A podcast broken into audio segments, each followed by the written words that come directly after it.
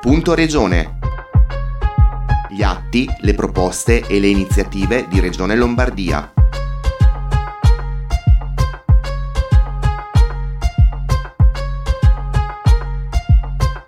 Bentornati ad un nuovo appuntamento con Punto Regione. Per questo mese ricordiamo che il 3 marzo scorso la Commissione Agricoltura di Regione Lombardia ha dato il via libera all'unanimità al progetto di tutela e di valorizzazione del fiume Chiese del lago d'Idro nella nostra provincia, la provincia di Brescia. L'obiettivo della risoluzione presentata è è quella di tutelare la risorsa idrica del bacino del lago d'Idro anche attraverso la sottoscrizione e la promozione di un contratto di fiume per il fiume Chiese. Al centro del progetto c'è la messa in sicurezza del lago d'Idro e il miglioramento dei deflussi lungo il Chiese al fine di contenere le esondazioni e l'uso di metodi di irrigazione ad alta efficienza che potranno così garantire un maggior risparmio integrandosi con il più tradizionale sistema a scorrimento patrimonio storico di questi territori. Proprio per queste ragioni la Commissione ha chiesto alla Giunta lo stanziamento di risorse economiche necessarie per iniziative a sostegno delle aziende agricole e dei consorzi di bonifica. Infine la eh, risoluzione ha proposto anche di tracciare un sentiero lungo il fiume Chiese che possa collegarsi con quelli dei fiumi Olio e eh, Po per promuovere l'ambiente fluviale attraverso percorsi turistici ecocompatibili.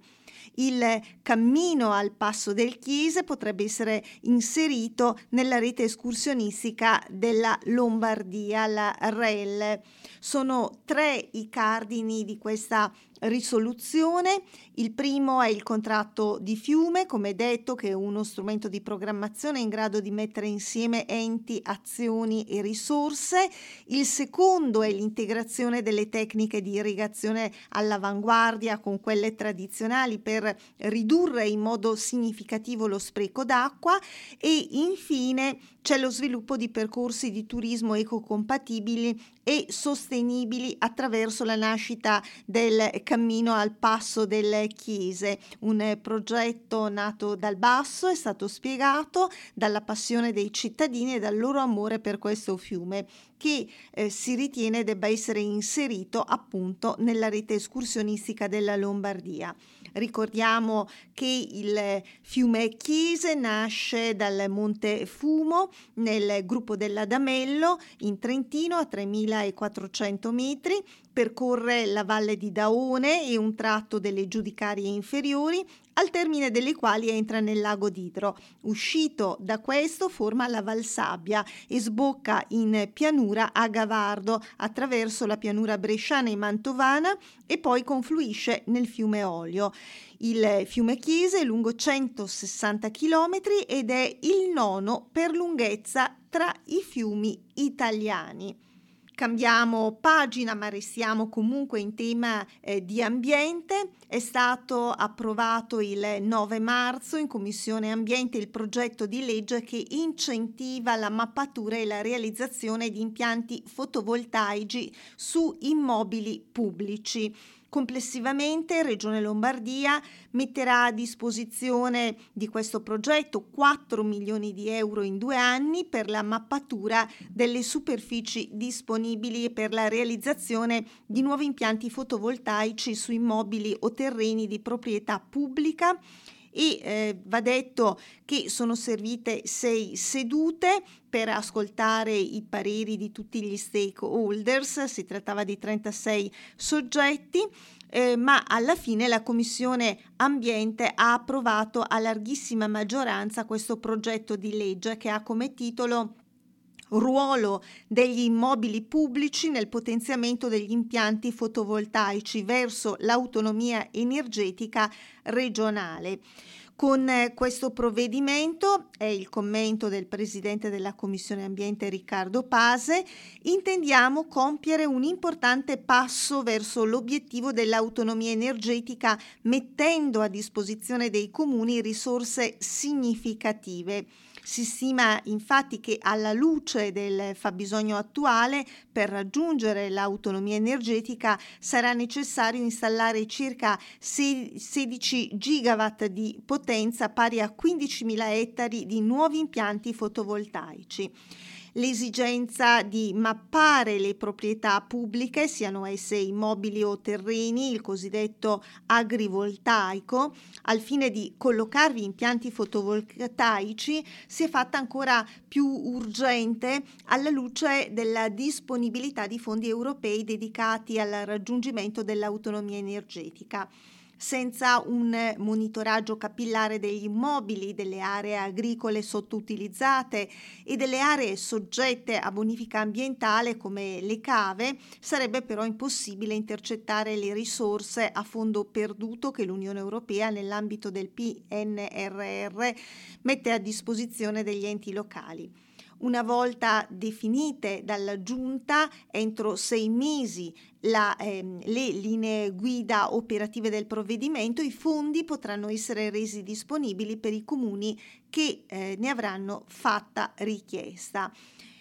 Sottolineiamo che nel corso del dibattito sono intervenuti vari consiglieri eh, gli emendamenti presentati hanno recepito molte delle osservazioni avanzate dagli enti auditi, come per esempio l'esclusione degli immobili vincolati dagli interventi finanziabili o ancora la necessità di armonizzare gli interventi con le prescrizioni del PGT, il piano di governo di territorio di cui è dotato ogni comune, e ancora la tutela e la conservazione delle superfici a pascolo, in particolare nelle zone montane. Ancora ancora il coordinamento degli interventi con la legge sulle comunità energetiche, le CER, recentemente approvata dal Consiglio regionale e, come segnalato da ANCI Lombardia, l'estensione del provvedimento anche ai comuni con meno di 3.000 abitanti e la limitazione dell'obbligatorietà della realizzazione degli impianti ai soli comuni che decideranno di usufruire delle risorse regionali per la mappatura. Il 23 marzo gli studenti degli istituti scolastici di Milano, Como, Busto Arsizio in provincia di Varese di Voghera in provincia eh, di eh, Pavia hanno ricordato il sacrificio di quattro amministratori pubblici in occasione della giornata regionale dell'impegno contro le mafie e in ricordo delle vittime. L'evento è stato dedicato agli amministratori pubblici che sono stati uccisi dalla criminalità organizzata. La mafia non riguarda solo i magistrati o le donne e gli uomini delle forze dell'ordine, ma coinvolge tutti, questa è l'eredità più importante che ci hanno lasciato Francesco Fortugno, Raffaele Del Cogliano, Angelo Vassallo, Laura Prati e tutte le persone che si sono opposte alla violenza e alla sopraffazione della criminalità organizzata. Queste sono le parole del Presidente del Consiglio regionale Alessandro Fermi nel corso del convegno promosso all'Auditorium Gaber di Palazzo Pirelli in occasione della giornata regionale. Il presidente ha ancora aggiunto la lotta alla mafia è prima di tutto affermazione e sviluppo della cultura della legalità, cioè la consapevolezza di essere nel giusto. È questo il messaggio che dobbiamo trasmettere ai giovani perché possano raccogliere il testimone di tutte le vittime della mafia, perché, come diceva Giovanni Falcone, gli uomini passano, le idee restano e continueranno a camminare sulle gambe di altri uomini. Protagonisti della giornata sono stati gli studenti, come detto, di quattro istituti lombardi che hanno raccontato con immagini e parole le storie di altrettanti amministratori locali uccisi per il loro impegno per la legalità.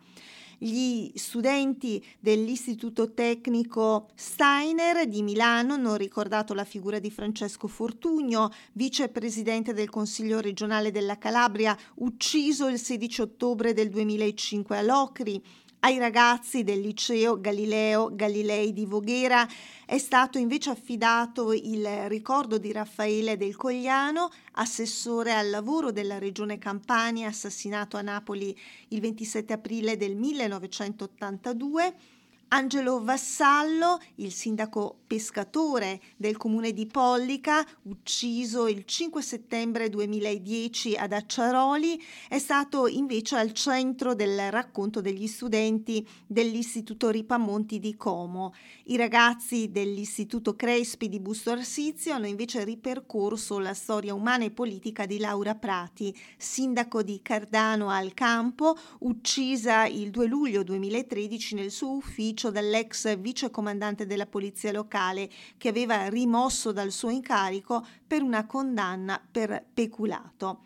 Dopo l'intervento introduttivo in collegamento da remoto di Augusta Celada, direttrice dell'ufficio scolastico regionale per la Lombardia, Nando Dalla Chiesa ha intervistato il presidente di Anci Lombardia Mauro Guerra e il coordinatore nazionale di Avviso Pubblico Pierpaolo Romani. La eh, giornata si è conclusa con una performance musicale del gruppo Descarga Lab. La legalità ha dichiarato ancora il presidente della commissione speciale antimafia Monica Forte, è presente alla mh, mm, giornata, è una condizione di libertà, una certezza di diritti, la tutela delle generazioni future. Il ricordo è impegno, pretendiamo da noi stessi e dagli altri di più. E eh, chiudiamo ricordando invece che è stata approvata proprio oggi eh, la legge sull'autonomia energetica, ehm, è, è, stata approvata dal Consiglio regionale con eh, voto pressoché unanime eh, verso l'autonomia energetica. Questa legge che stanzia eh, complessivamente 4 milioni di euro a partire dal 2023 per incentivare i comuni lombardi a mappare i siti dove realizzare entro i successivi due anni impianti impianti fotovoltaici, tetti di immobili pubblici, municipi, scuole, case di riposo, eccetera, ma anche cave, discariche dismesse, terreni agricoli incolti, potranno ospitare pannelli solari per produrre energia elettrica da utilizzare prevalentemente in loco al fine di ridurre il costo dell'energia e di avvicinarsi all'obiettivo dell'autonomia energetica. Questo provvedimento è stato spiegato, nasce nell'ambito della Commissione Ambiente eh, ben prima dell'impennata dei prezzi dei combustibili fossili cui abbiamo assistito in questi ultimi mesi. Sono stati eh, coinvolti in un lavoro minuzioso di ascolto dei territori e degli stakeholders, eh, i vari commissari eh, un ascolto che ha portato a migliorare sensibilmente il testo originario, è stato ancora detto. In particolare sono stati estesi i benefici economici inizialmente riservati ai comuni sopra i 3.000 abitanti a tutte le amministrazioni. Il dibattito ha visto come sempre l'intervento di vari eh, consiglieri, il sottosegretario Marco Alparone e l'assessore Massimo Sertori hanno espresso il parere favorevole regole della Giunta. Sono stati presentati anche alcuni emendamenti e quattro ordini del giorno. Fra questi ultimi è stato approvato con il parere favorevole del relatore della Giunta, quello presentato dal consigliere Massimo De Rosa, che eh, tende a privilegiare l'utilizzo di aree industriali dismesse, cave e discariche esauste rispetto ai terreni agricoli. Questa legge è di grande rilevanza strategica, è stato sottolineato e si inserisce in una logica di perfetta continuità con quella sulle comunità energetiche, le CER, recentemente approvata dal Consiglio regionale. Tra incentivi diretti e provvedimenti quadro Regione Lombardia ha stanziato in questa legislatura 104 milioni di euro per favorire la transizione energetica. Noi lombardi, è stato ancora detto, facciamo da apripista e ci auguriamo che altre regioni si affianchino a noi in questo sforzo, la cui importanza è così drammaticamente confermata dai pesanti risvolti economici dei tragici fatti in corso in Ucraina. Ecco, entro eh, sei mesi la giunta regionale emanerà il regolamento attuativo e i comuni interessati potranno inoltrare le domande di contributo. Per oggi, punto Regione vi saluta, appuntamento al mese prossimo.